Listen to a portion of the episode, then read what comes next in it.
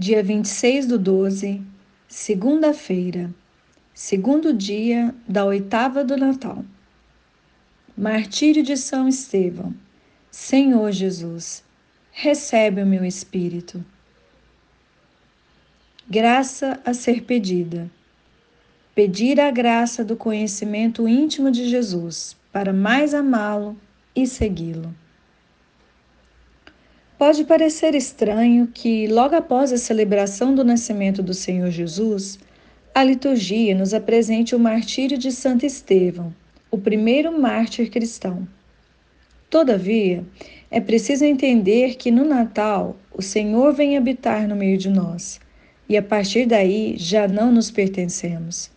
Em Jesus, encontramos o Deus de amor infinito e assim a vida já não tem mais sentido fora dele. Portanto, o Marte prefere perder a vida para não perder a Cristo. O martírio é, na verdade, um mistério de amor, de entrega, de abandono apaixonado. Talvez hoje o martírio, como de Estevão, não faça parte do nosso cotidiano.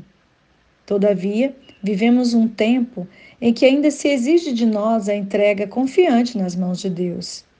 É o martírio cotidiano da fidelidade a Cristo que, por amor a nós, veio a este mundo. Por isso, no Evangelho de Mateus, Jesus diz a seus discípulos: Por causa de mim sereis conduzidos para dar testemunho. Mateus 10, 18. E Jesus acrescenta que no momento do testemunho é o Espírito do Pai que falará em nós. Mateus 10, 20. A força da nossa fidelidade é o Espírito Santo que em nós habita, e a sua motivação é Cristo Jesus. É isso que o martírio de Estevão nos ensina ainda hoje, ou seja, o abandono nas mãos de Jesus. Senhor, Jesus, recebe o meu espírito. Atos 7, 59. Quando estamos no controle da situação, esse abandono pode parecer um pouco mais suave. Porém, por vezes, ele é vivido em situações nas quais perdemos o controle do rumo da vida. E então, somente o Espírito Santo é capaz de nos manter firmes na fidelidade a Deus. Seja como for, em qualquer situação, o sentido dessa fidelidade deve ser cultivado ao longo de toda a vida em uma profunda amizade com Deus.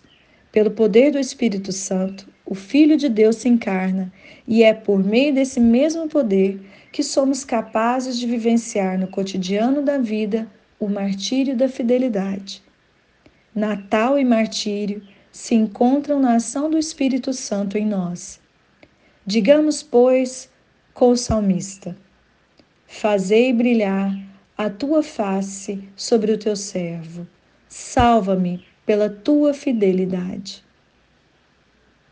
Boa oração.